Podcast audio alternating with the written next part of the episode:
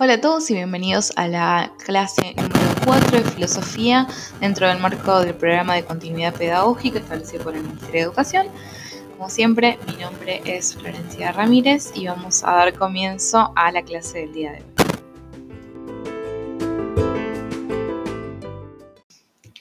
Antes de dar comienzo a la clase del día de hoy, voy a tomarme unos minutitos, como ya se está volviendo costumbre, para hacer algunos comentarios respecto de los trabajos que me fueron llegando y de algunas cosas que estuve observando durante la semana. Así las sacamos del medio y después nos podemos meter con la clase del día de hoy. Em, lo que quería mencionar en primera instancia es que eh, aquellos que tuvieron que realizar algunos de los puntos nuevamente de los trabajos prácticos anteriores, o incluso algunos de los trabajos en su totalidad, em, los que fui recibiendo, he visto un avance en, sus producciones, así que felicitaciones por eso. Em, lo importante y lo que yo valoro principalmente es el hecho de que se den la posibilidad de ustedes de el tiempo de trabajar con puedan presentar el contenido no siguiendo la letra de lo que dijo el autor, es decir, no copiándome, por ejemplo, eh, punto por punto cómo presentó Sócrates barra Platón eh, un argumento. Y que eso sea mi respuesta, sino que lo que yo quiero es que ustedes empiecen a poder tomar esos elementos y organizarlos de forma que puedan dar cuenta de la lectura que hicieron, pero que al mismo tiempo no implique que su trabajo de producción sea meramente copiar-pegar, ya sea del trabajo de, en este caso, Platón barra Sócrates, o incluso de eh, los apuntes que yo les fui dando para las primeras. Eso es súper importante y es algo que estoy viendo que está como empezando a desaparecer un poco como una práctica que había observado. Así que eso está muy bien. Yo entiendo, obviamente, que dadas las circunstancias actuales es muy probable que ustedes tengan mucho trabajo de otras materias. Eh, algunos me han, en realidad un alumno eh, habló en, con un colectivo que no sé quiénes serán, Sería bueno que, me, escriban, y no lo digo en forma sarcástica, sino que realmente se pongan en contacto conmigo. Em, que me hablaba, que me hacía una, pregunta que estaba relacionada con la cantidad de, hojas que tenían que leer para dar respuesta a las actividades. Y me pareció que era un buen momento este para hacer algunos comentarios y por ahí incluso eh, tratar de tomar eso como un em, elemento que nos permita adquirir algunas eh, competencias necesarias para eh, instancias, no, para, no solamente para esta materia en particular, sino para cualquier materia que ustedes tengan que, estudiar, e incluso para, como siempre les digo, instancias superiores de educación, incluso si eh, empiezan a, transitar el mundo laboral el año que viene. La idea es la siguiente, yo em, nunca... Em, les voy a dar, por ejemplo, solamente un fragmento, un texto, especialmente, por ejemplo, los platónicos, em, tomar solamente el fragmento que a mí me importa y dárselos como por ahí estaban en el apunte. En el apunte había fragmentos que estaban copiados del texto, pero la idea era que como estábamos empezando a rastrear algunos elementos, era más fácil tomar un fragmento y a partir de ese fragmento empezar como a desglosar los componentes para poder encontrar ahí las claves necesarias para la lectura que les estaba proponiendo. Eso es una, una cosa, ¿no? Pero em, cuando ustedes reciben el texto, por ejemplo, tienen em, libro 5 y libro 7 de República, ¿no? Eh, cuando ustedes reciben los PDFs pueden decir como, eh, son 40 hojas de uno y 40 y pico hojas del otro texto, es un montón. Y sí, les puedo aceptar ese, argumento de que sea un montón, es obviamente relativo y depende de un montón de otros factores, cuánto es un montón y cuánto no, pero no importa, no nos vamos a poner eh, a discutir eso porque no estaría en serio una discusión, porque yo estoy de un lado, ustedes están del otro y no podemos hacer un intercambio fluido en, esta, en este contexto, pero sí, lo que me, parecía eh, importante recalcar es lo siguiente. Hay dos grandes formas en las cuales ustedes pueden trabajar con el texto, ya sea directamente en el archivo en digital, es decir, usar el PDF y por en una computadora o incluso desde el celular o la tablet, eh, poder hacer la lectura del texto eh, en ese, digamos, como contexto virtual. O también pueden, obviamente, em, imprimir eh, en papel y hacer la lectura más tradicional. Cualquiera de los dos métodos es válido. eh, y especialmente dadas las circunstancias, es lo que ustedes tengan a, disposición, va a estar perfecto. Entonces, ustedes imagínense lo siguiente, esto, les reciben estos textos y de repente tienen que enfrentarse a la lectura de, en este caso además están leyendo un texto fuente, lo cual tiene sus dificultades inherentes. Eh, que eso siempre yo lo tengo en cuenta al momento incluso de, de responder a las consultas o de hacer las correcciones necesarias. Ahora bien, eso que ustedes tengan cuarenta y pico de hojas, por ejemplo, del libro 5, ¿implica de que ustedes tienen que leer con detalle cada una de esas hojas? Claramente no. ¿Por qué? Porque el texto filosófico, como eh, digamos en este caso el texto platónico, pero aplica para cualquier texto en filosofía seguro y en otras materias también, tienen más de un tema o de una distinción o de un concepto que están desarrollando. Probablemente, como pudieron observar en el libro 5, hay un montón de cosas que se trabajan o que Sócrates eh, menciona, eh, que discute incluso con Glaucón, que nosotros no eh, consideramos en nuestro análisis. Entonces, cuando ustedes están haciendo una lectura, mm, por eso es muy importante que cuando ustedes van a ir a la lectura, que em, tengan en cuenta qué es lo que necesitan responder. Y eso es una estrategia que les va a servir para cualquier tipo de lectura, ¿no? Si yo tengo que necesito establecer la distinción entre filósofos y filodoxos, como sucede en el trabajo práctico número 2, lo que me va a ayudar eh, eh, y saber, digamos, esta idea de los males del Estado, lo que voy a hacer es básicamente empezar la lectura sabiendo que si encuentro alguno de esos términos, alguno de esos conceptos, voy a prestar atención a esas secciones. Si encuentro páginas enteras en las cuales no habla de esa distinción, que es la que yo estoy rastreando en este caso, no tengo que andar haciendo una lectura detallada de esos elementos. Por lo menos para dar respuesta a estas preguntas. Ahora, si ustedes después les interesó el texto y lo quieren leer con mayor profundidad o consideran de que alguna distinción que aparece ahí a ustedes les permite pensar con mayor claridad la distinción en cuestión algo de eso, bueno, obviamente uno siempre eh, está bueno que hagan lecturas más profundas, pero pensémoslo en términos más pragmáticos, que me parece que es lo que a ustedes les puede llegar a servir un poco más. Entonces, cuando ustedes encuentran por ahí eh, algunos de estos términos, ya sea en la lectura en papel o más fácil todavía, chicos, piensen que si tienen el PDF y tienen la posibilidad de trabajar en digital, pueden directamente buscar las palabras. Entonces, si yo busco la palabra filósofo y la encuentro, que aparece X cantidad de veces en el libro 5, puedo ir a esos espacios, leer un poco arriba, un poco hacia abajo y por lo menos tener una idea de qué es lo que se está mencionando y veo si me sirve eh, para dar cuenta de la distinción, ¿no? Si veo que esa búsqueda inicial no termina de cerrar la idea que yo necesito, bueno, ahí voy, por ejemplo, a hacer una, lectura un poco más eh, en profundidad de buscar conexiones, por ejemplo. Pero como punto así de inicio, saber qué es lo que estoy buscando, me va a hacer que yo encuentre el contenido que necesito y todo aquello que no cumple con, digamos, si me están preguntando por la distinción entre filósofos y filódoxos y me aparece, no sé, alguna mención respecto de, no se me va a ocurrir nada, pero no sé, eh, alguna, por ejemplo, si lo único que les pido es la distinción entre filósofos y filodoxos, y ustedes de repente encuentran con que están hablando de la justicia en la polis, ¿no? que es como el, el, problema, pero yo solamente les estoy preguntando esa distinción, dicen, bueno, esto por lo menos en esta instancia no me es necesario, necesito saber qué hace el filósofo, qué hace el filodoxo, a dónde se dirigen y demás. Después, si encuentro una pregunta que me dice, bueno, ¿cuáles son los males del Estado y por qué el filósofo va a ser quien de alguna forma pueda suplir esas falencias? Bueno, ahí, por ejemplo, esa información va a ser relevante. Pero no toda información es relevante en todo contexto. Entonces, esto esta, esta, cuestión de tener en cuenta el contexto les puede servir muchísimo, no solamente para responder o para eh, para leer, sino también para responder.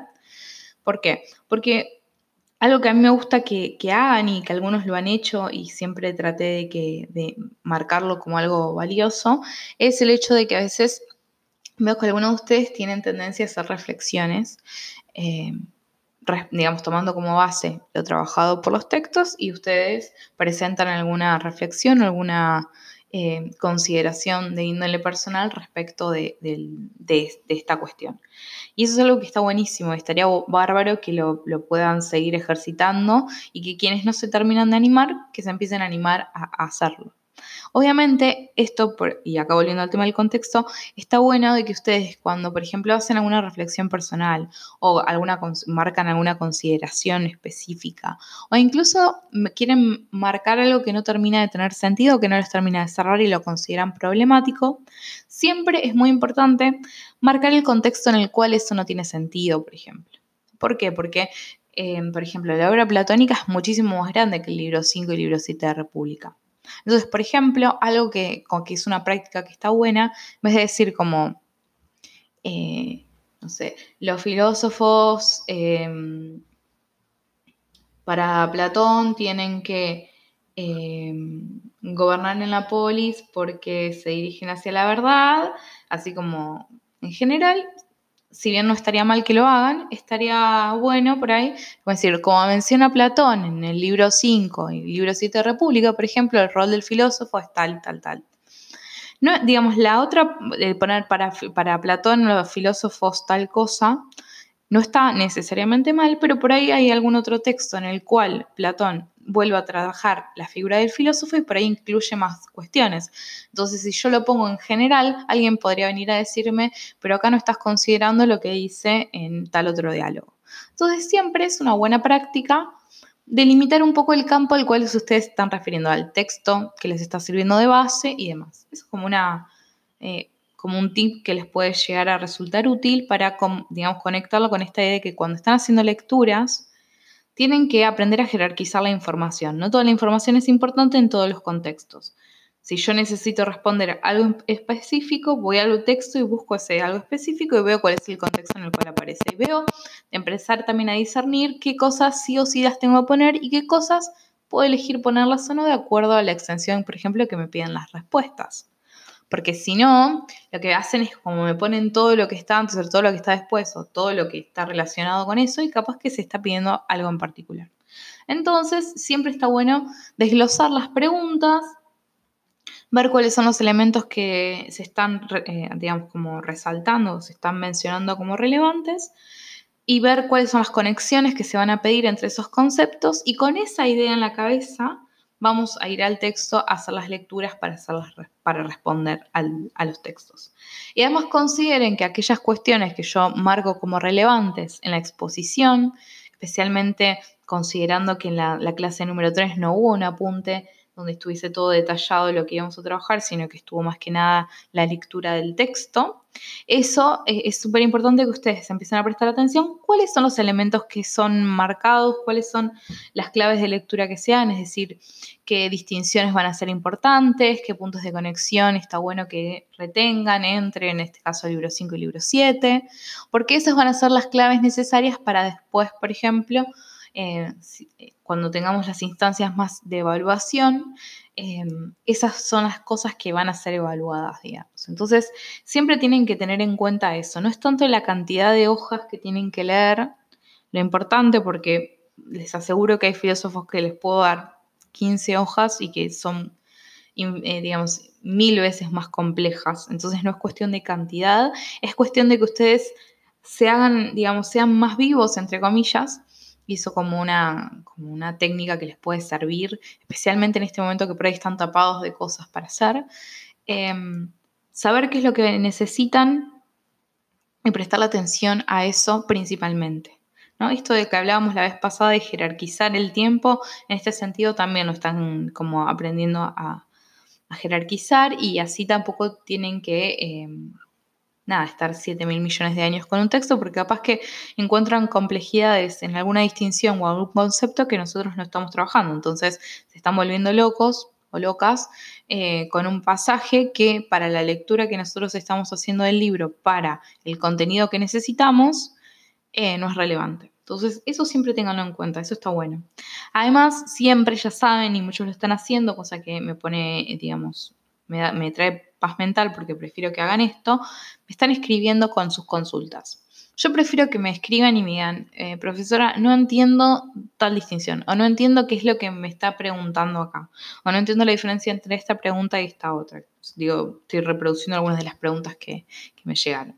Entonces, eh, en el caso de que ustedes tengan alguna duda de esa, de esa índole o que no, no terminen de entender alguna cuestión del texto o lo que fuera, siempre va a ser preferible que ustedes me escriban a mí, tratando de ser los más explícitos con sus dudas, consultas, lo que sea, porque em, si me preguntan, no entiendo el texto, yo digo, bueno, anda a escuchar de vuelta el podcast, lee la punta de vuelta y después pregúntame algo concreto. Ahora, si lo que me dicen es, no entiendo la diferencia entre la primera y la segunda pregunta, por ejemplo, bueno, ya es algo más concreto. O no entiendo el rol de la ignorancia en el libro 5, por decir algo, bueno, entonces ahí eh, puedo como ayudarlos y guiarlos un poco más. Entonces, siempre es preferible que me consulten, no que se queden con que no entienden el texto, con que esto no tiene sentido o esto es un montón. Em, me escriben y lo vamos charlando y he visto que quienes me han preguntado cosas, la calidad de sus producciones es muchísimo mejor porque también es como que uno se siente más, como más seguro y segura respecto de qué es lo que, lo que se está solicitando. Entonces siempre escríbanme.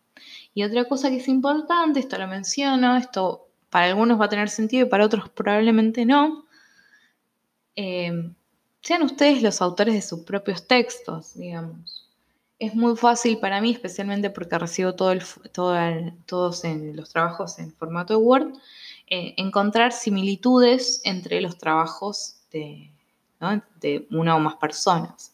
Entonces tengan mucho cuidado con eso, lo que mencioné con anterioridad.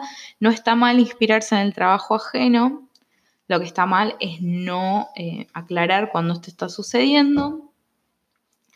Em, si hay, si hay alguna dificultad, si por ejemplo eh, están con problemas para cumplir con la fecha de entrega, me escriben. Si están con problemas porque no terminan de entender una consigna, me escriben. Si están con problemas porque no entienden algo del texto que es relevante para el trabajo, me escriben. Entonces, siempre es, mejor de que me escriban a mí y tratemos de solucionar los problemas eh, específicos a que eh, nada, me empiezan a llegar trabajos que son como casi eh, gemelos, ¿no? Eso es como anotación al margen. Pero lo que más me, digamos, lo que me, sí me importaba recalcar es que los trabajos prácticos número 3 que estoy corrigiendo ahora, que me están, me están llegando, em, están muchísimo mejor. Veo que las argumentaciones empiezan a tener cada vez más estructura y son más ordenadas. Eh, la redacción incluso está volviéndose cada vez más clara. Acuérdense siempre en general, oraciones más directas con menos eh, subordinadas siempre es una buena práctica, más que nada porque la filosofía ya es compleja, a veces sus conceptos pueden ser muy complejos y si a esa complejidad propia de la filosofía le agrego la complejidad de la redacción, se hace como casi ininteligible. Y la idea es que la filosofía se entienda. Yo sé que a veces parece que no y que decimos cualquier cosa, pero tiene un, orden, tiene una lógica y una buena redacción eh, hace que incluso para ustedes sea más fácil ordenarse los conceptos y las relaciones. Em, así que bueno, nada, una vez dicho todo esto eh, y recordarles de que siempre me pueden escribir a clasesnerdistas.com por cualquier cosa, vamos a dar comienzo a la clase del día de hoy. Bueno, vamos a meternos entonces con la clase propiamente dicha. Dado que mañana empieza Semana Santa, me parecía que estamos en un buen momento como para empezar a revisar un poco lo que estuvimos trabajando y las cosas que fueron apareciendo durante el periodo de diagnóstico para eh, de ahí poder tomar las, los elementos que van a ser fundamentales para el desarrollo de las clases de acá eh, en adelante. Y em, para eso es muy probable que hoy, por ejemplo, la clase no dure lo que venían durando las anteriores, sino que nos concentremos un poco en revisar cuáles son los conceptos, las herramientas, el modo de trabajo que van a ser fundamentales eh, en el resto del año. Dado que todavía tampoco tenemos muy en claro hasta cuándo va a durar esta cuarentena, cuándo es que van a retomarse las clases presenciales, vamos a operar bajo el presupuesto de que todavía nos quedan un par de clases a distancia que si bien em, no es lo preferible, es lo que nos toca, así que hay que encontrar formas de trabajar dentro de estos parámetros.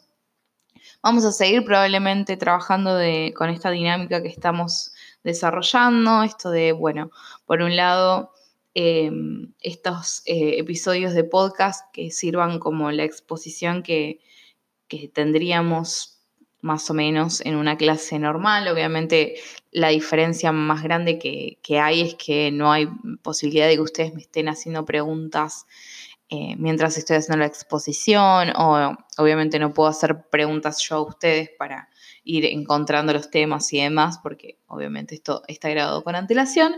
Pero bueno, eh, vamos a seguir probablemente trabajando de esta forma. Entonces, bueno, teniendo esto en cuenta, vamos a retrotraernos a la primera clase. Em, en esta primera clase lo que hicimos es dedicarnos básicamente al contenido de la primera unidad, que es la unidad introductoria. Porque es siempre importante recordar esas, a veces esas clases introductorias, más allá de que por ahí el contenido propiamente dicho no va a ser el más relevante. Lo que sí es importante de esa primera clase y del trabajo que ustedes realizaron, el primer trabajo práctico, es eh, empezar a vislumbrar un poco el modo de acción o el modo de hacer del quehacer filosófico. ¿A qué me refiero con esto? Toda esta discusión que tuvimos respecto de rol de las preguntas en la filosofía, em, digamos, qué tipo de preguntas son filosóficas, o mejor dicho, preguntarnos si toda pregunta es filosófica y en caso de que la respuesta sea no, eh, tratar de determinar cuáles son preguntas filosóficas. Eh, esto es algo que creo que apareció en algunos de los trabajos y después es como que yo creo que hice algunos eh, comentarios en esos casos en particular, pero a veces sucedía esta cuestión de que, bueno, se, se piensa que con solamente hacerse preguntas se está haciendo filosofía y si bien en cierto sentido eh, se, puede entender que sí, ¿no? que eh, efectivamente hacerse preguntas tiene que ver con el quehacer filosófico, reducir el quehacer filosófico a hacernos preguntas únicamente em, es bastante limitante. Em, no toda pregunta es filosófica y yo creo que a algunos les puse algo así como, bueno, si todas las preguntas son filosóficas, ninguna pregunta es filosófica, que parece un juego de palabras que no tiene demasiado sentido, pero me pareció que este es un buen momento como para eh, revisar un poco esa cuestión. Em, en primer lugar, si toda pregunta es filosófica, si cada cosa que yo me puedo preguntar, no sé, desde qué hora es hasta, em, no sé, tengo la luz prendida o qué día es, ese tipo de cosas, si yo considero de que todas esas preguntas eh, son preguntas filosóficas, como así también em, qué es la realidad, qué es el arte, qué es el ser, ¿no? Si pongo en el mismo nivel a todas esas preguntas, y entonces cada vez que yo eh, formulo una pregunta, estoy haciendo una pregunta filosófica, a lo que voy a llegar es que ninguna pregunta va a ser propiamente filosófica. Porque si yo necesito establecer de que hay preguntas que, digamos, que existe algo así como una pregunta que es filosófica, lo que está marcando esa adjetivación de la pregunta, es decir, tengo la pregunta que tiene una característica en realidad, una predicación que es el ser filosófico, ¿no? Em, si yo le, predico eso de una, de una pregunta, lo que estoy diciendo es, bueno, no es como el resto de las preguntas, es una pregunta filosófica. Entonces ahí es como que estoy marcando que es de otra índole, que si bien es pregunta, tiene algo que hace que esa pregunta sea filosófica y no sea meramente una pregunta. Si yo establezco esta distinción, quiere decir a la vez, que esto es lo que hablábamos un poco en esa primera clase, que si yo tengo preguntas que son filosóficas, necesariamente tienen que existir preguntas que no sean filosóficas. Si no, esa aclaración no sería necesaria. Entonces, cuando uno empieza a tener eso en cuenta, Em, es más fácil empezar a entender realmente que hay preguntas que son filosóficas y preguntas que no. Em, por lo general las preguntas filosóficas más tradicionales son de, de, existe Dios, existe la realidad, qué es el ser, qué es el arte. E, ese tipo de cuestiones que tienen muchos eh, abordajes posibles, que presentan muchas dificultades, digamos, para responder. No hay una única respuesta verdadera. Em, esos son como indicios de que esas preguntas tienen algo que las separa de qué día es hoy, donde yo puedo de hecho ir al calendario o ver en este caso en la computadora y ver que hoy es, por ejemplo, 7 de abril y que son, no sé, las 11 y media de la noche. ¿no? Esos, eh, esas preguntas que preguntan por hechos concretos eh, que se pueden incluso como resolver a nivel empírico, por lo general, y esto siempre hablando como en sentido general, eh, no van a ser preguntas filosóficas. Ahora, no sé, preguntarnos eh, esto, si, qué es el ser de las cosas, bueno, ahí ya estoy en otro, en otro campo. Los límites son mucho más borrosos, son más difíciles de, encontrar y muy probablemente cuando voy encontrando límites, em, lo que empieza a suceder es que en realidad me estoy limitando en, el abordaje de las, las, preguntas o de las respuestas. Em, entonces, eh, eso es, importante tenerlo en cuenta porque si no queda esta idea de que con solamente preguntarme cosas ya estoy haciendo filosofía y esta idea de que cualquiera puede hacer filosofía porque todos nos hacemos preguntas. Que si bien en principio estaría de acuerdo en aceptar eso como, como, una, como un elemento bastante distintivo de la filosofía, hay que tener ciertos recaudos porque si uno relativiza todo, es decir, cualquier pregunta filosófica, cualquier, digamos, cada vez que me pregunto cualquier cosa, estoy haciendo filosofía, Em, esa relativización, eso pasa a veces cuando uno, la cabeza va más rápido que lo que uno puede pronunciar. Eh, si uno eh, hace ese proceso, lo que está haciendo básicamente es hacer que pierda incluso las complejidades y las cuestiones particulares del quehacer filosófico. Entonces, está bueno tener eso en cuenta. Y por eso también es muy importante la pregunta por la pregunta, ¿no? Em, ¿Qué es lo que estoy preguntando? ¿Qué es una pregunta? En este caso, ¿qué es una pregunta filosófica? Todas esas cuestiones van a ser relevantes para el quehacer filosófico porque nos empiezan entonces a... Eh, piénsenlo de la siguiente forma, a ver si así queda un poco más claro. Las preguntas serían como las herramientas, ¿no? Como parte de las herramientas disponibles para quienes hacen filosofía. Cuanto más conozco y me pregunto acerca de mis herramientas, es más probable que las pueda manejar mejor, ¿no? Es, no sé, cuando tenés un celular nuevo y no terminas de, saber todas las cosas que puede hacer, entonces uno hace un uso limitado y a medida que vas conociendo mejor eh, el sistema operativo, por ejemplo, van a poder hacer más cosas y realmente hacer un uso consciente em, de, en este caso, esa herramienta. En cierto sentido, las preguntas en la filosofía funcionan así. Entonces, yo no sé si les conté esto, em, puede, puede que sí, puede que no, la verdad es que no me acuerdo, que dentro de la filosofía, cuando hablo de filosofía en este caso ya dentro de, como del ámbito académico propiamente dicho, hay más de una corriente filosófica, hay más de una forma de pensar la filosofía y de pensar incluso cuáles son las preguntas o qué tipo de preguntas son importantes para la filosofía y demás.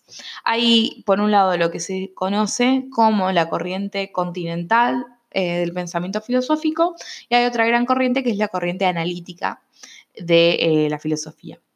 Esto es como una división muy así, muy grande, muy, digamos, como general. Eh, como todo, los puntos extremos son los más evidentes y a medida que nos vamos acercando a esos puntos límites es donde empezamos a ver que a veces las líneas que parecían tan claras cuando uno toma los, los polos opuestos, a medida que nos vamos acercando al centro, se vuelven mucho más difusas y mm, hay que, eh, muchas veces dentro de la misma filosofía nos preguntamos hasta qué punto este tipo de distinciones son de hecho valiosas o útiles para el quehacer filosófico, pero bueno, de hecho eh, existen estas dos como grandes ramas o grandes corrientes dentro del pensamiento filosófico y dentro obviamente de esas dos grandes corrientes hay un montón de, de subcorrientes o de mm, escuelas filosóficas o lo que fuera. Entonces, ¿cuál es la gran diferencia? En cierto sentido, eh, mm, la filosofía más tradicional que uno piensa, ¿no? Esta que se pregunta por el ser, em, o en este caso el, conocimiento de la forma en cual nosotros le estamos viendo, em, todas, todas esas eh, que trabajan por ahí con eh, con todas estas grandes preguntas de como las estamos empezando a ver, esa sería la corriente más continental. Porque em, por ahí cuando explique la corriente analítica se va a evidenciar un poco más la distinción. La corriente analítica se preocupa principalmente o considera que en cierto sentido todos los problemas filosóficos se reducen a problemas del lenguaje. ¿no? Entonces, es una, la, la corriente analítica es una corriente de la filosofía que está súper influenciada por cuestiones lingüísticas. Hay incluso toda una rama de filosofía del lenguaje, todo lo que sea, por ejemplo, filosofía del lenguaje, filosofía de la mente, filosofía, no sé, de la computación, todo ese tipo de, forma de pensar los problemas y de abordar las posibles respuestas a esos problemas o preguntas filosóficas están enmarcados dentro de la corriente analítica. Todo lo que es la lógica, por ejemplo, va a estar dentro de la corriente analítica eh, mayoritariamente, la filosofía las ciencias eh, también, y bueno, estas que mencionaba, filosofía de la mente, filosofía de la computación, filosofía del lenguaje, obviamente, eh, van a... incluso hay corrientes estéticas, por ejemplo, para que no piensen que solamente tiene que ver con cuestiones computacionales o filosofía de la matemática o ese tipo de cosas, sino incluso existen abordajes analíticos de cuestiones relacionadas con el arte, Em, pero siempre la cuestión del lenguaje, cómo usamos el lenguaje, las estructuras del lenguaje, a qué refieren las oraciones, eh, qué es lo que es, digamos, las relaciones entre sujetos y predicados y las relaciones de eso con el mundo y demás, todo eso va a estar dentro de lo que es la filosofía analítica. La filosofía continental no le va a prestar eh, tanta atención a los problemas del lenguaje, sino que se va a hacer esas preguntas más tradicionales. Hasta así como siendo muy, muy, muy general, em, la mayoría de los, de los filósofos que, vamos a estudiar son más que nada eh, filósofos que se enmarcarían, eh, esta es una distinción que es más contemporánea, así que no aplica, no es que eh, Platón está diciendo, bueno, yo soy un filósofo continental, no, pero se, se acerca más a eso. Ahora bien, ustedes me podrán preguntar, y bueno, ¿por qué esta, esta distinción, por ejemplo, entre filosofía continental y filosofía analítica se vuelve relevante en este contexto?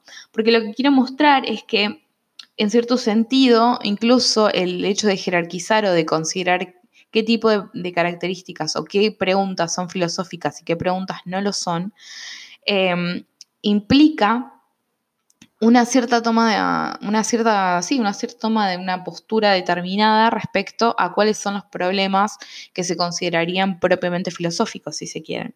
Entonces, si yo tengo una corriente que considera que los, digamos como el origen de los problemas filosóficos y esas grandes preguntas de la historia de la filosofía están emparentadas principalmente con cuestiones del lenguaje, em, con, digamos, cómo se, hacen esas preguntas, qué palabras se utilizan, las distintas relaciones que tienen que ver con cuestiones lógicas y demás, si se considera de que ahí está como el, origen de los problemas, eh, entonces uno se va a ubicar más dentro de la filosofía analítica y por lo tanto va a prestar mayor atención eh, o va a dedicar sus investigaciones a cierto ámbito de eh, problemas, ¿no? O, va a abordar los problemas desde una perspectiva, por decirlo de alguna forma.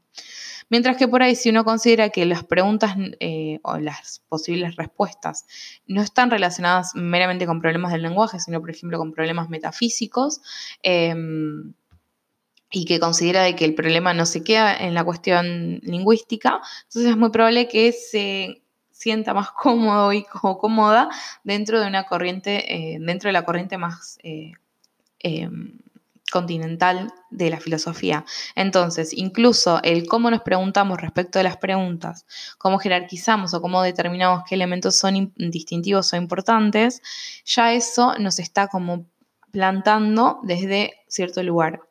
En cierto sentido, uno podría decir que siempre uno está parado desde en algún lugar para poder ver las cosas. Entonces, ser conscientes de eso, de que uno siempre se para desde uno para poder eh, hacer las preguntas o para determinar qué cosas son más, eh, digamos, son relevantes y cuáles no tanto. Eh, siempre uno lo puede hacer desde cierto lugar ya vamos a, esto lo podemos pensar incluso respecto del problema de la objetividad. Piensen cuando ustedes me entregaron el trabajo práctico número uno, en algunos casos estaba el problema, aparecían cuando preguntaba respecto de las conexiones entre la filosofía y, digamos, como el mundo así cotidiano, por decirlo de alguna forma. Algunos, por ejemplo, ponían cuestiones de que estaban relacionadas con lo que está sucediendo con, con el coronavirus, por ejemplo. Y eso es interesante porque em, ese tipo em, de, acontecimientos muchas veces ponen de relieve problemas mucho más profundos. Em, esta idea de la perspectiva que mencionaba recién, bueno, depende de qué tipo de medios uno consuma, de acuerdo a, digamos, el círculo donde uno se maneje, de donde obtiene su información, cuáles son eh, los valores que, considera, digamos, con mayor estima, eh, van a empezar a tener la forma en la cual en el caso de quienes comunican, de cómo se comunica la información y del lado de quien recibe, cómo esa, eh, esa información es recibida. Entonces, es muy difícil pensar que existe de hecho la objetividad. Es lo mismo que pasaba con em, la ciudad o la polis ideal de Sócrates, eh, barra Platón. Esta idea que él menciona respecto de, bueno, no se sabe digamos, si de hecho se puede lograr, pero si es eh, que sí sirva, usando términos que no necesariamente son platónicos, como em, un ideal regulativo, es decir, como aquello a lo cual aspiramos llegar. No importa si llegamos de hecho a eso o no, sino que lo importante es acercarnos lo más posible. La objetividad en cierto sentido funciona de una forma bastante similar a esa. Eh, pensar en una objetividad absoluta es, digamos, a nivel de, la praxis es imposible. Siempre uno va a estar condicionado por un montón de cuestiones que empiezan a, em, entre comillas, teñir la forma en la cual nosotros eh, entendemos y codificamos el mundo y cómo habitamos ese mundo. Y muchas de esas cuestiones que empiezan a tener influencia en el modo en el cual nosotros vemos el mundo, actuamos en el mundo, percibimos las relaciones en el mundo, no sabemos cuáles son, porque las tenemos súper naturalizadas vi muchos trabajos de ustedes algo que para mí es súper importante que, les quede para siempre, más allá de qué es lo que hagan después con sus vidas y cuánto se acuerden o no de estas clases de filosofía. Lo que sí me gustaría que, se acuerden esta idea de que la filosofía tiene ese poder como de desnaturalizar aquello que nosotros damos por sentado.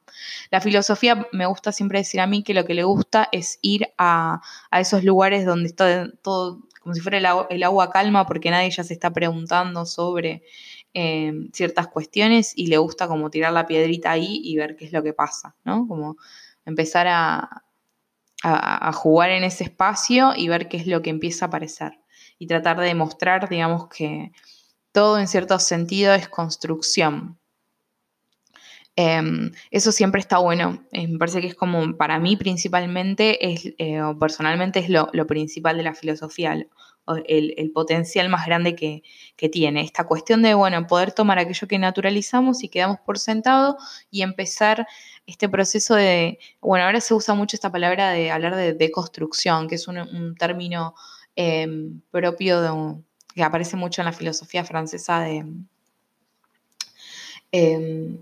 Em, de, Deleuze eh, y pensadores por, de, esa, de, esa corriente. Em, y hay otro más que no me sale ahora el apellido, también otro francés, eh, pero bueno, no importa.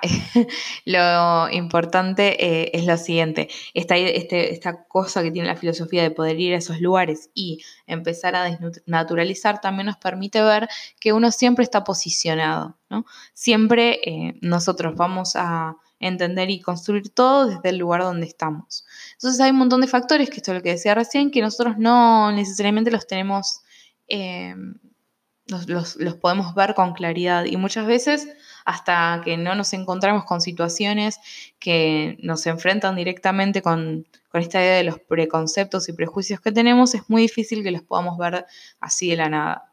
Eh, por lo general uno los, empieza a, descubrir con mayor eh, facilidad cuando se encuentra con otras realidades, por ejemplo.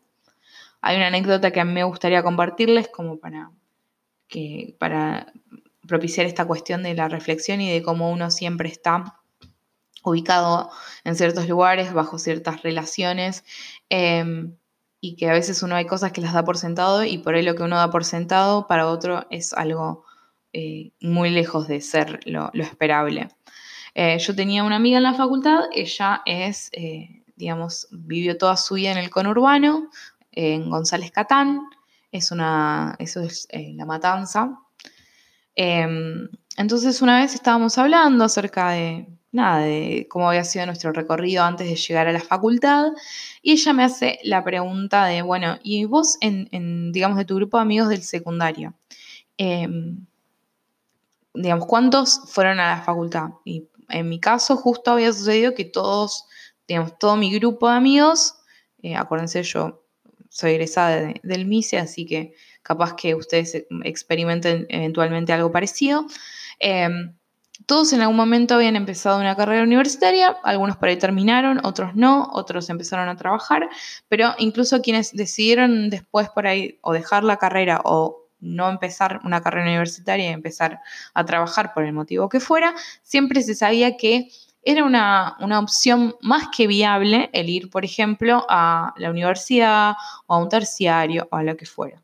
Entonces ella me dice, bueno, en mi grupo, dice, yo soy la única que fui a la universidad. Me dice, porque, digamos, de todo su curso.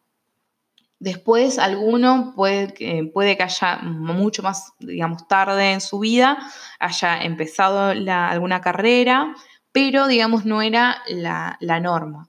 Entonces me dice, porque para nosotros, dice, la universidad era primero algo lejano, eh, y no lejano a nivel eh, físico, digamos, porque em, nada, tienen, ahora está incluso la Universidad de La Matanza, pero en, ese momento creo que todavía no estaba la Universidad de La Matanza, pero la Universidad de Buenos Aires está relativamente cerca, digamos, es, em, no es que está, que tienen que, no sé, venirse desde otra provincia ni nada por el estilo. Entonces, dice, nosotros lo pensábamos de que esos espacios no eran para nosotros, que eran para gente, no sé, súper inteligente o para gente, digamos, en otra situación socioeconómica y demás. Entonces, para nosotros no era algo que eh, medio que, estaba como en el mundo esperable o en las expectativas propias de, de ese grupo. Entonces, a mí eso me hizo ver de que, claro, en mi contexto, digamos, en el cual yo me crié, en el cual yo me eduqué, la educación superior no era nada como del otro mundo, era algo factible, era algo accesible en todo sentido, digamos, no solamente accesible a nivel económico, era accesible, digamos, como eh, yo siempre en algún punto supe de que si quería ir a la universidad iba a poder ir y que no, no iba a ser problemático ni nada loco.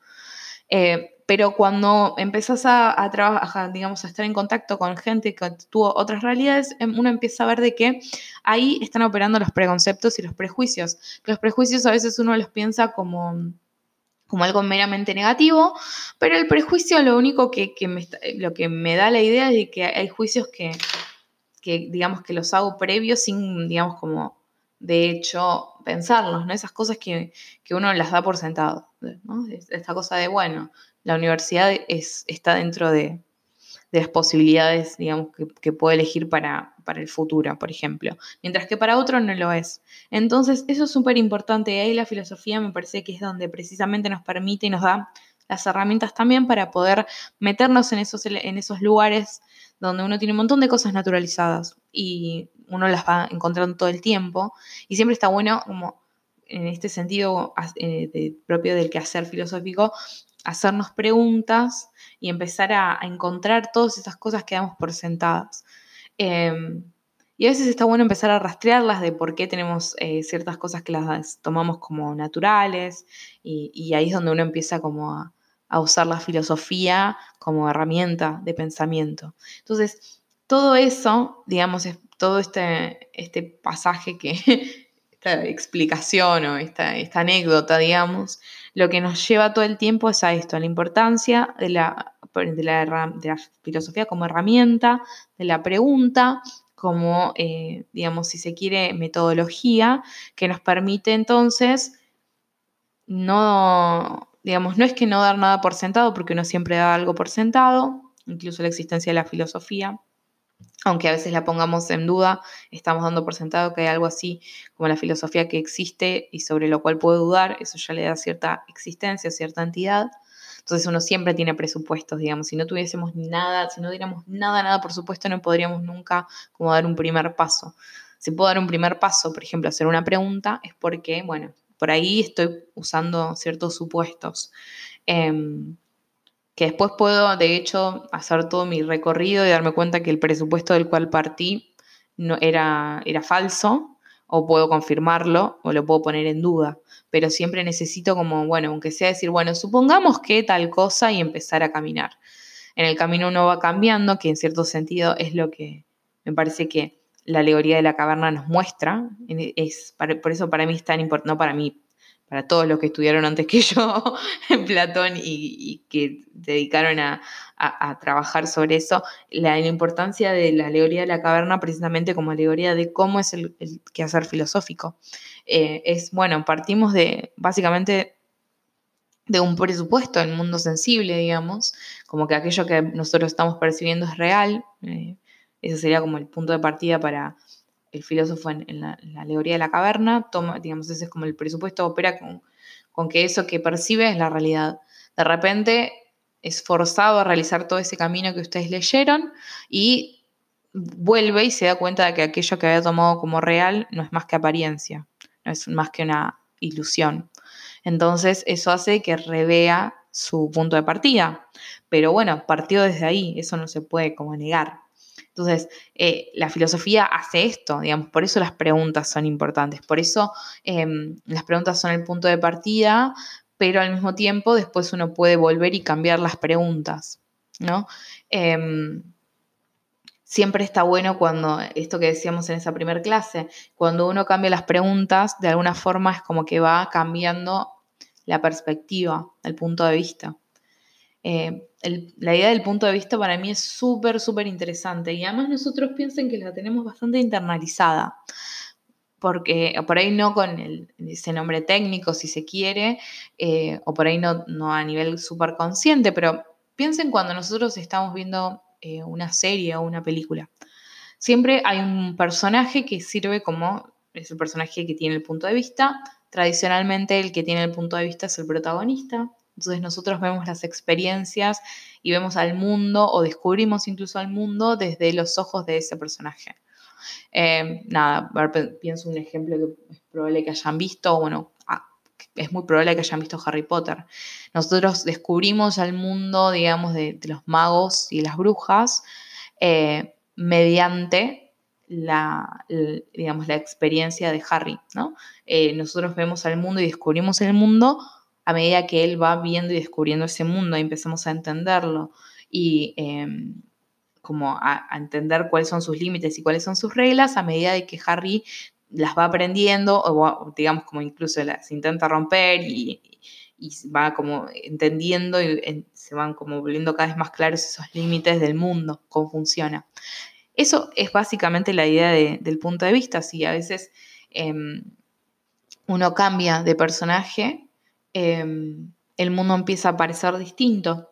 Eh, eso en la serie se, ve bastante bien, ¿no? Eh, muy probablemente tengo ganas de trabajar un poquito más en profundidad, no ahora, por ahí más hacia el final de la unidad. Em, buscar, eh, hay capítulos de series, por ejemplo, donde em, va cambiando el punto de, de vista. había uno que estaba muy bueno y una serie muy vieja para ustedes eh, probablemente no hayan nacido para el momento en el cual estaba esto eh, al aire, pero bueno, eh, Los Expedientes X o The X-Files es una serie de ciencia ficción que de alguna forma marcó la estructura y fue como precursora en lo que es la estructura narrativa de las series hoy. O sea, las series hoy tienen las estructuras que tienen en cierto sentido gracias a, series como eh, The X-Files o Buffy la Casa Vampiros y ese, tipo de series, ¿no? Eh, no me voy a meter en eso porque no es el tema de la cursada, aunque me encantaría trabajar más sobre eso, pero no importa. Em, y hay, por ejemplo, eh, hay por lo menos dos capítulos donde se ven los mismos, entre comillas, hechos que uno consideraría que son como inalterables, porque los hechos tienen para nosotros esa carga de que digamos, están las cosas como son y después como nosotros las interpretamos, como si las pudiéramos de hecho separar. Eh, y se ve como, digamos, el mismo hecho em, es percibido y es construido de forma diferente de acuerdo a cuál es el personaje que está contando lo que sucedió. Entonces ahí lo vemos con claridad y eso opera en, nuestro día a día. Lo que pasa es que por ahí uno cuando lo ve ahí tiene esa cuestión hasta como cómica. Em, entonces es mucho más evidente, pero la idea es esa, de que yo siempre estoy parada desde un lugar para hacer las preguntas, siempre estoy parada desde un lugar para jerarquizar la información, para ver qué es lo relevante y qué es lo que puede quedar como en segundo plano. Y em, eso es súper importante para pensar la filosofía, ¿no? Porque eh, si no parece como que uno pudiera eh, abstraerse absolutamente de cualquier tipo de, sujeción eh, de la que sea y poder como hacer filosofía en el aire. Y no es así. Entonces siempre está bueno como tratar de encontrar esos presupuestos que, digamos, con los que operamos. Nada, ver qué es lo que pasa ahí y, y eso. Entonces todo esto que estoy mencionando es para reforzar esta idea de precisamente de que las preguntas son el punto de partida, que de acuerdo a qué preguntas hago, voy a ir como poniendo el, énfasis en ciertos lugares y que esta idea de que siempre estoy parado desde, alguna, desde algún punto para eh, empezar la investigación o la indagación filosófica. Entonces, una vez que nosotros empezamos a entender un poco el cómo funciona la filosofía y poder hacer esta distinción entre la filosofía como em, del discurso que se construye y el filosofar como la praxis, como el hacer, em, empezamos como, bueno, a tener un poco más en claro que una cosa es hablar de filosofía y otra cosa es hacer filosofía. Eh, y van de la mano, ¿no? Porque medio que es lo que estamos empezando a ver, digamos. Em, el ejercicio que, les voy a proponer para, para Semana Santa, en cierto sentido, lo que busca es como encontrar eh, estos puntos de, conexión, ¿no? De decir, bueno, poder aplicar eh, los conceptos a analizar un caso, ¿no? Para ver cómo esos conceptos que nosotros eh, tomamos, en este caso de Platón, y el, cómo trabaja Platón a, partir de estos conceptos, nosotros los podemos tomar y los podemos traspolar a otras, a, otros contextos y ver qué es lo que pasa ahí y empezar como a pensar desde Platón en este caso, eh, otras cosas que no necesariamente sean Platón, el texto platónico. Entonces ahí ya nos estamos acercando un poco más a esta idea de la, del quehacer, ¿no?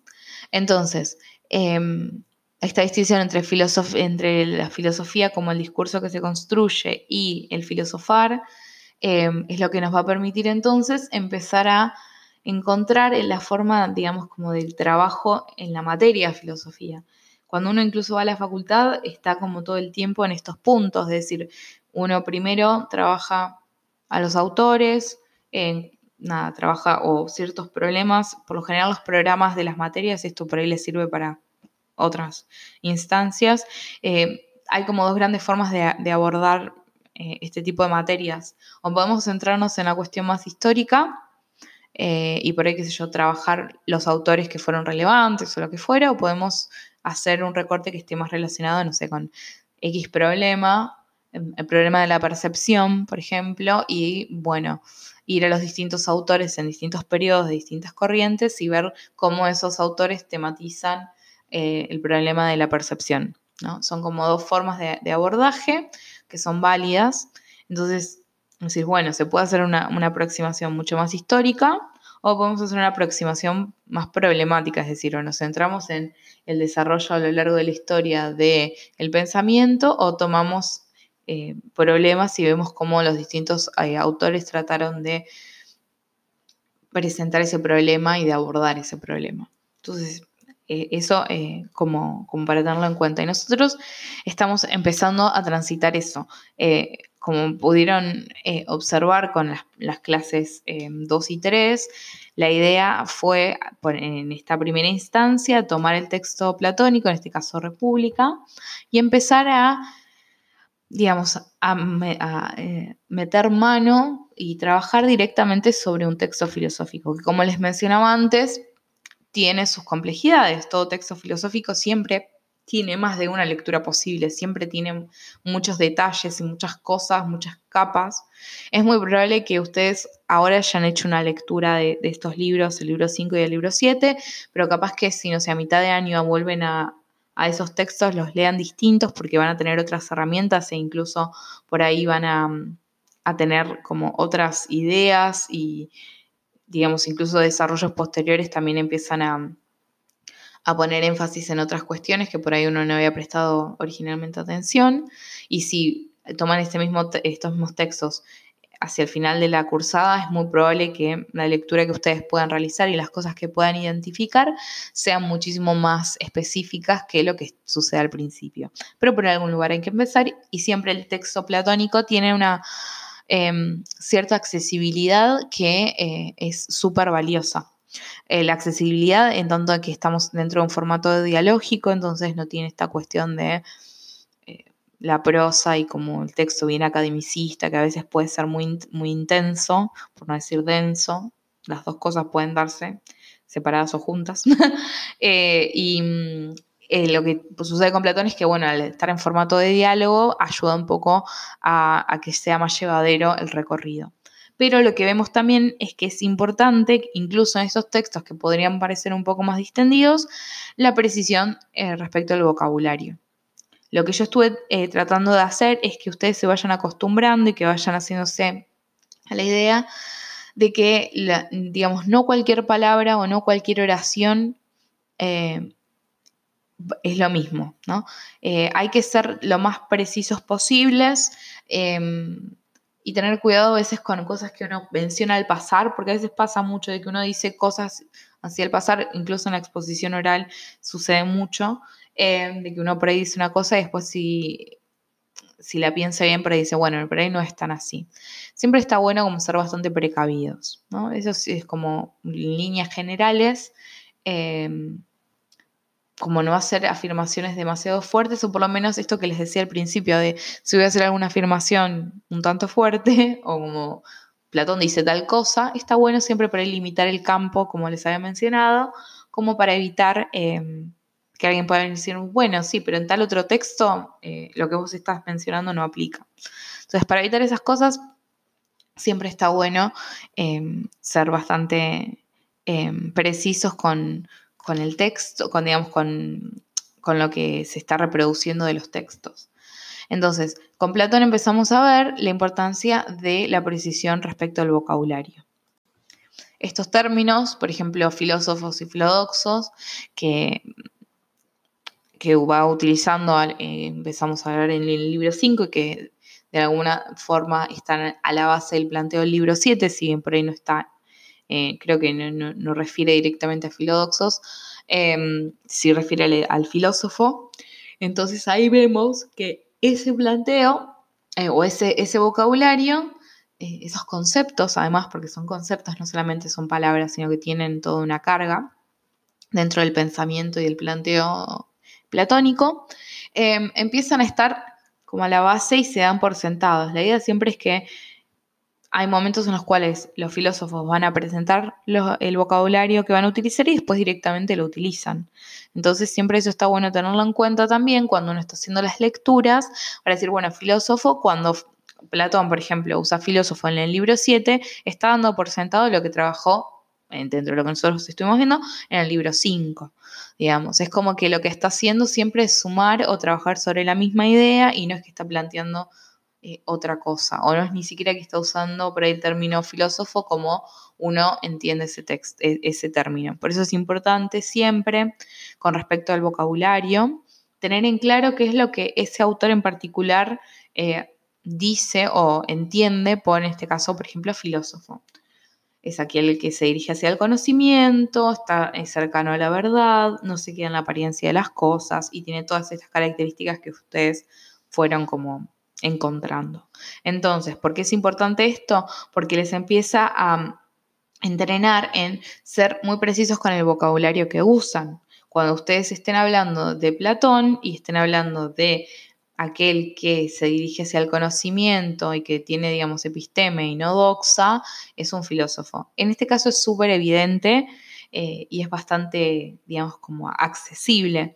Pero a medida que por ahí que vayamos trabajando con otros autores, no siempre va a ser tan directa la, o tan evidente esta distinción. Entonces siempre está bueno de alguna forma empezar a hacerse, incluso a veces eh, de hecho hacer una especie de glosario. No decir, bueno, filósofo para Platón es tal cosa, porque capaz que después vemos algún otro eh, autor que usa el mismo término y por ahí considera alguna cuestión distinta, ¿no? Entonces, decir, bueno, cuando estamos pensando este término en este autor, que se está teniendo en cuenta tales factores y cuando se está usando este término en este otro autor, se van a tener en cuenta tales otros. Em, eso, eso a veces está bueno, ese tipo de como de mm, organización de la información. Por eso yo hincho tanto con cómo presentan ustedes la información y cómo estructuran sus respuestas. Porque cuanto más em, se tomen el tiempo de hacer el trabajo de ordenarla, ver qué es lo que quiero poner y también ser conscientes, trabajar, digamos, eh, con mucho cuidado del modo en el cual van a armar todo, va a ser más fácil para ustedes porque es como que es, en el proceso de escritura ustedes también van eh, ordenando sus ideas. Eh, hay, una, hay cierta relación en, bueno, en tener que redactar algo implica que yo necesito, especialmente cuando uno está trabajando a distancia y tiene tiempo para releer el texto, por otra cosa sería, por ejemplo, que estemos en, en, una clase y sea una lección del día, por ejemplo, y tengan que escribir en el momento. Bueno, ahí uno es más laxo con algunas cuestiones. Pero cuando ustedes están teniendo la posibilidad de trabajar en sus casas y que pueden acceder al texto y pueden también em, tomarse el trabajo de escribir, borrar, eh, poner las cosas en distinto orden y hacer todo ese trabajo mucho más preciso, eh, se espera de que el resultado sea mucho más... Em, eh, que tenga, esté mucho más armadito, digamos, que tenga más em, sea más, más la estructura esté mucho más tensa, si se quiere, entre comillas. Entonces, lo que quiero que, ustedes tomen de lo que el trabajo que estuvieron haciendo con el texto platónico es eso, es precisión conceptual, saber bien qué es lo que se, los conceptos implican y ver, entender desde ahí las distinciones, qué relaciones se establecen entre los conceptos que van a ser relevantes para la materia, que son los que siempre menciono. O sea, cuando ustedes vean las preguntas, por ejemplo, y, en la exposición que yo haga, vayan eh, tomando apunte, digamos, de cuáles son por ahí los términos que, estoy mencionando. ¿no? Eh, en el caso de de, Platón barra Sócrates, eh, era bastante evidente decir, bueno, me estaba interesando en particular la distinción entre filósofos y filódoxos, la distinción entre epistema y conocimiento. A su vez, lo que me importaba era la relación existente entre el filósofo y el conocimiento, el filódoxo con la doxa. A su vez, esa distinción y esa analogía entre filosofía, entre filósofo conocimiento, filódoxo eh, opinión, va a ser fundamental para entender por qué el filósofo tiene el rol que tiene, es decir, por qué de alguna forma el, remedio para los males del Estado en, esta policidad socrática para platónica va a ser que los filósofos estén en el gobierno, que quienes gobiernen filosofen, porque precisamente porque el, eh, eso que va a realizar el filósofo, a diferencia de lo que realiza el filodoxo, va a ser lo que le permita tener una polis, digamos, eh, que funcione bien, donde la justicia impere, digamos, por sobre todo. Entonces, ahí vemos cómo esos elementos funcionan en conjunto. Obviamente que si, por ejemplo, a eso le agrego la importancia de la educación que va a tener eh, para, para Platón, está buenísimo. Eh, si a eso también le podemos agregar más detalles de lo que sucede después en el libro 7, de por qué el filósofo, digamos, adquiere esta, estas cualidades, porque la otra sería, bueno, está bien, es buenísimo, filósofos y filósofos. ¿Y quién es filósofo? Digamos, el que se orienta a la verdad. Bueno, bárbaro, pero ¿de dónde lo sacamos? ¿Cómo podemos estar seguros de que existe? ¿Cómo, digamos, qué sé yo, alguien se podría preguntar? Y bueno, primero, ¿cómo sabemos de que de hecho existe algo así como un filósofo? Cómo lo podemos distinguir y también cómo es posible, ¿no? Porque, digamos, ¿qué, es lo que operó ahí que no operó en el resto de las personas, por ejemplo? Eh, uno podría hacerse ese tipo de preguntas. Entonces, por eso también el planteo del libro 7 es tan importante, porque nos muestra el camino que realiza el filósofo y em, nos muestra por qué tiene acceso al conocimiento y por qué, digamos, se acerca más a la verdad de lo que se podría acercar a alguien que se queda con la mera ilusión eh, o esa apariencia ilusoria, como se, en términos más de Descartes, que ya lo vamos a, trabajar. Em, pero todo ese recorrido a nosotros nos sirve para entender qué es lo que hace al filósofo un filósofo eh, y por qué está eh, tan conectado con eh, el, rol específico que le asigna, ¿no? Está bien, tenemos que las características del filósofo son, ya sabemos cuáles son, buenísimo, tiene que estar a cargo del Estado porque precisamente se acerca a la verdad, no se queda en apariencia, bla, bla, bla. Perfecto, ¿por qué? Digamos, ¿cómo existe? ¿Que es un unicornio? De hecho, existe, ¿de dónde salen? Bueno, y ahí entonces decir, ah, está bien, es aquel que, bueno, fue forzado. Y bueno, uno podría seguir preguntando ahí. Esto de que se libera de las cadenas. ¿Y quién lo libera? ¿Cómo? ¿Es una cuestión volitiva? Es decir, depende de la voluntad individual. No. Uno podría hacerle mil preguntas a eso eh, que plantea Platón y muy probablemente algunas de esas preguntas por ahí con la lectura del resto de República tengan respuesta, otras probablemente no. Pero lo importante que a mí que, quiero que les quede es entender que cuando se les eh, se hacen preguntas, sea la pregunta que sea, siempre a ustedes les conviene como eh, modo de aproximación a, la respuesta identificar los elementos que tienen que encontrar en el texto y cuál relación o eh, si es que tienen que establecer alguna relación que está explícita o rastrear alguna relación que por ahí no sea tan evidente. Eso es lo que estuvieron haciendo con eh, libro 5 y libro 7. Por eso algunos me preguntaban, pero entonces, ¿qué es lo que tengo que hacer en la pregunta del trabajo práctico 3? Y yo, los que me preguntaron, básicamente lo que les decía es eso, es tomar lo que ya hicieron en la pregunta, eh, principalmente por ahí en la pregunta 2 del trabajo práctico número 2, em, eh, perdón, la pregunta número 1 que es la que preguntaba la distinción entre filósofos y filódoxos y el rol de los filósofos en el, eh, Estado. Y a, eso que ya tenían como base, digamos, profundizarlo con aquellas cuestiones que aparecían eh, en el libro 7, ¿no? Con esta, esta cuestión de, bueno, el filósofo recorre todo este trayecto, entonces en ese trayecto es que se va convirtiendo en filósofo. En cierto sentido sería esta cuestión de filósofo se hace, no se nace. en cierto sentido se podría pensar en ese, en ese eh, en esa estructura, en ese marco. Entonces, eso es lo que estuvieron trabajando y eso es súper importante que, lo, que lo entrenen. No el hecho de decir, bueno, en este caso tenemos el mismo autor y tenemos eh, los mismos conceptos. Eh, lo que me va a permitir el libro 7 es por ahí entender un poquito mejor el planteo del libro 5 y como iluminar algunas cuestiones que en el libro 5 no habían sido iluminadas o que no estaban presentes con tanta fuerza porque el énfasis estaba en otro lado. Entonces es como, ah, voy ampliando un poco la idea de filósofo y por qué el filósofo es como es y por qué tiene que cumplir ese rol. Entonces, eso le permite como ampliar un poquito más. Pero a veces también puede ser que uno tome un mismo concepto y lo vea desde distintos autores. Entonces ahí el trabajo por ahí es un poquito distinto, pero está emparentado. Todavía no lo hicimos, muy probablemente lo hagamos más adelante.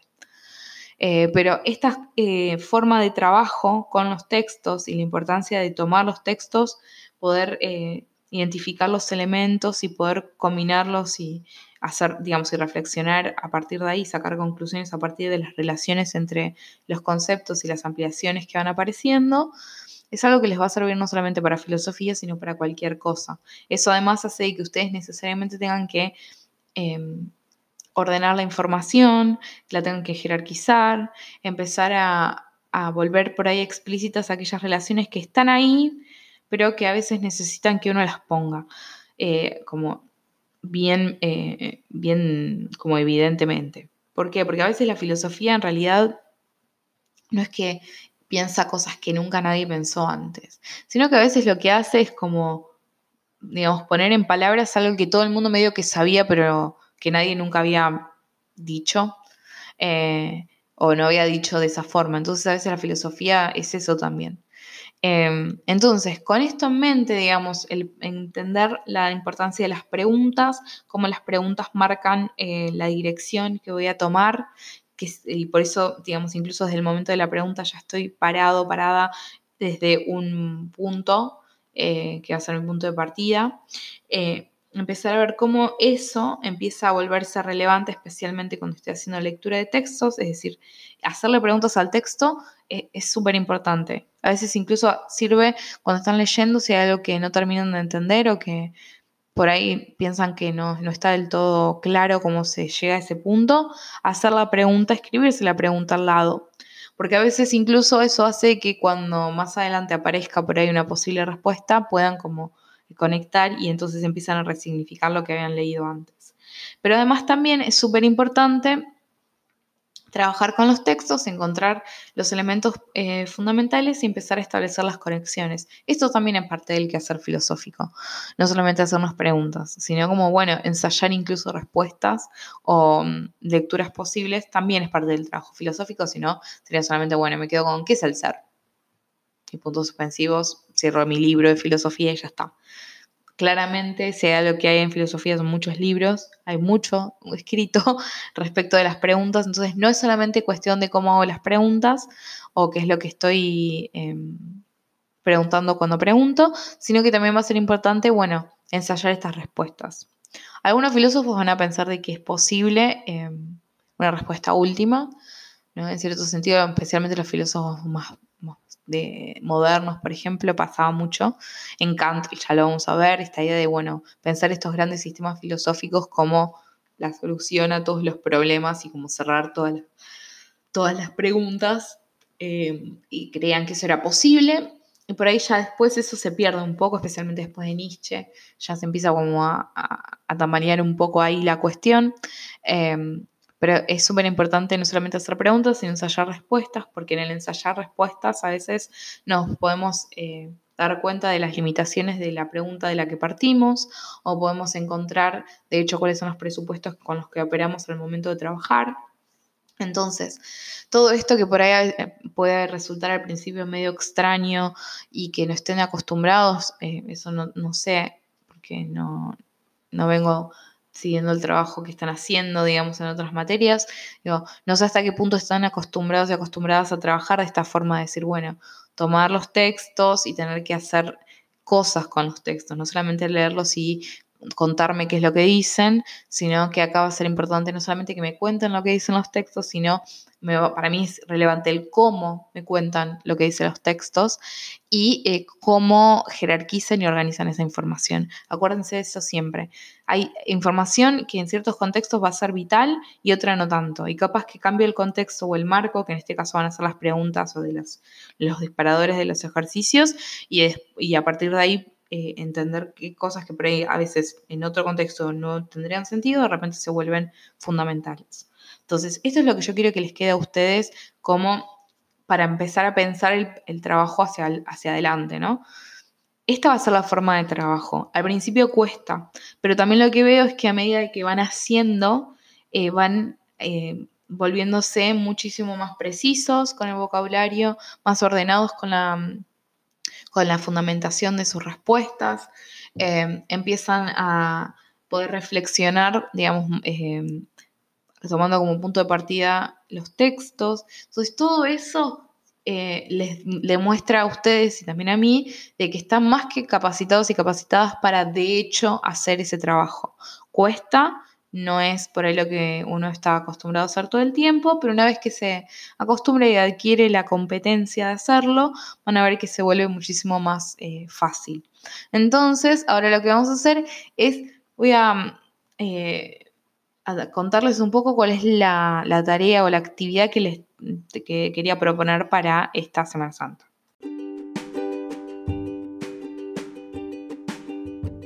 Ahora sí, para finalizar, vamos a ver un poco cuál es la actividad que tengo pensada para, esta Semana Santa.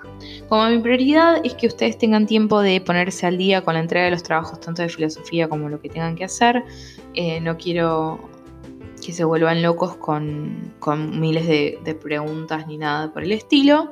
Entonces, lo que se me ocurrió es que, eh, como en esta misma línea de hacer una especie de revisión de todo lo que vinimos trabajando hasta ahora, para tratar de volver consciente eh, toda la, la, cuestión metodológica que venimos desarrollando y cómo eso va a ser utilizado futuro, me parecía que era un buen momento para hacer algo que a mí me encanta, que es em, utilizar las herramientas, digamos, filosóficas o los conceptos filosóficos en este caso, como clave de lectura para analizar, en este caso vamos a trabajar con un fragmento de una película.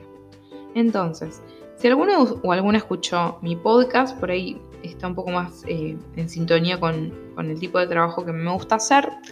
A mí me gusta básicamente hacer eso, tomar grandes problemas filosóficos, grandes preguntas filosóficas, eh, o conceptos y ver cómo aparecen de diversas formas dentro del ámbito de la cultura pop.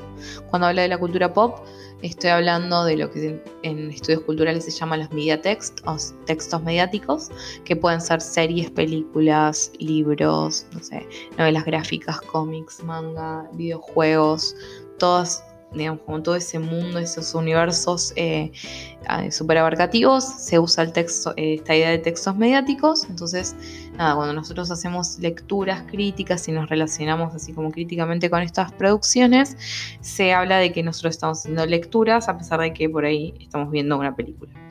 Em, y me parece que es una buena forma de poner en acción todos esos conceptos que vinimos trabajando en las clases anteriores. Y además a ustedes les permite ver eh, cómo podemos tomar estas cosas que parecen súper abstractas en la filosofía y que parece que están como en un mundo medio paralelo, que pueden pasar cosas en el mundo y la filosofía está como separada. Y me parece que este tipo de ejercicios lo que nos permiten es darnos cuenta de que podemos tomar esos conceptos y ponerlos en juego en este caso analizando un fragmento de una película. La película que vamos a, ver, eh, o sea, me encantaría que la vean todas si es posible, pero en caso de que no lo sea, yo les voy a dejar un fragmento específico. Vamos a ver, eh, vamos a trabajar con Matrix. Matrix es una película de principios del 2000, si no me falla la memoria, después toda la información va a estar mucho más certera en, el apunte, así que revisen el apunte, em, va la, actividad. Em, y es una película que en su momento fue un boom, todo el mundo la miró, em, está muy buena. Y em, yo lo que les decía, creo que la vez pasada cuando mencioné esta película, es que, bueno, em, trabaja mucho sobre la estructura de la alegoría de la caverna, ¿no? Hay muchos puntos de conexión ahí, que está buenísimo. Uno que ahora ya ustedes leyeron el texto, entonces tienen bastante más presente todos como los detalles que menciona Sócrates barra Platón en el libro 7. Entonces, lo que vamos a hacer es lo siguiente. Yo les voy a compartir una escena que la pueden encontrar en el Classroom, en el Drive y va a tener el link en el apunte, de eh, el momento en el cual Morfeo, que es uno de los personajes, le cuenta a Neo, que es nuestro protagonista, cómo funciona la Matrix, qué es la Matrix. Entonces, ahí vamos a ver que la forma en la cual empieza a construir su explicación está súper atravesada por elementos que estaban presentes en la alegoría de la caverna. Entonces el trabajo que les propongo es el siguiente. La escena serán unos 4 minutos. Es una escena muy cortita.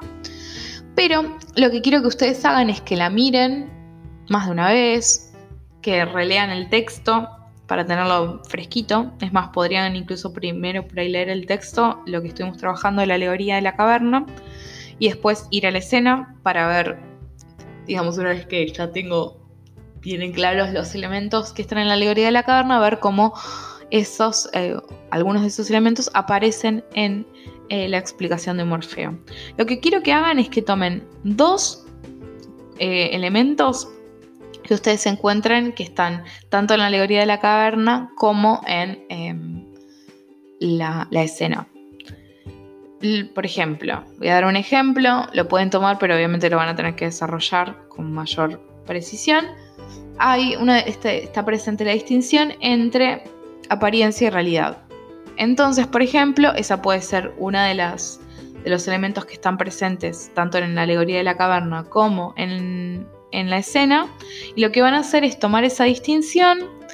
Eh, por ejemplo, una forma de abordar sería como por ahí tomar alguna cita, por ejemplo, que esté en Sócrates eh, barra Platón en el texto, que dé cuenta de esa distinción y ver cómo por ahí en el diálogo hay cierta cercanía en la forma de expresar esa distinción. Pueden obviamente desarrollar a qué se refiere con esa distinción y cómo, por ejemplo, la realidad que en Platón va a estar relacionada con el mundo de las ideas, eh, con qué se relaciona esa idea de realidad en el planteo de Morfeo respecto de la Matrix, o em, digamos que es lo que sucede con la apariencia en Platón y la apariencia en el planteo de Morfeo, ¿no? Entonces ahí tienen un elemento que sería la distinción eh, realidad-apariencia eh, y explicar cómo aparecen en los dos, eh, los dos textos, en el texto platónico y en el, digamos, en el media text de la película, y de ahí, por ejemplo, sacar alguna conclusión o por ahí poner de relieve esos elementos que están en común, si encuentran que hay elementos dentro de esa distinción que no terminan de, ser congruentes el uno con el otro, también poder marcar en qué puntos se diferencian, por ejemplo, em, lo que a ustedes les, les llame la atención. Eh, la idea es que escriban al menos 500 palabras, que es el mínimo que estamos, eh, eh, la cantidad de palabras que estamos manejando. Eso como mínimo, porque me parece que pueden llegar a encontrar muchas cosas y que además si repiten elementos que trabajaron en los trabajos anteriores no es problemático, mientras que sea relevante y que nos permita iluminar la, digamos, la, la, cuestión que ustedes encontraron en la película. Entonces, nada, por eso digo, mínimo 500 palabras creo que, es como el mínimo de lo justo y necesario, pero pueden extenderse eh, lo que ustedes necesiten para hacer el trabajo. Lo que a mí me importa entonces es que tomen esos elementos que están presentes en el texto platónico y dos, eh, cuando toman dos es suficiente y que vean cómo esos mismos elementos aparecen en el contexto del planteo de Morfeo, pero que me puedan decir, bueno, en este sentido es básicamente la misma distinción o parece, digamos, tienen todos estos elementos en común, pero también acá se diferencia porque, no sé, el, contexto en el cual está planteado es distinto, digamos, lo que a ustedes les, les, parezca. Yo sé que es una consigna un poco extraña y que por ahí em, es medio rara de pensar al principio, pero Tómense el tiempo de, releer el texto, de ver la escena, si pueden ver la película muchísimo mejor. Y nada, eh, vayan como buscando esos elementos.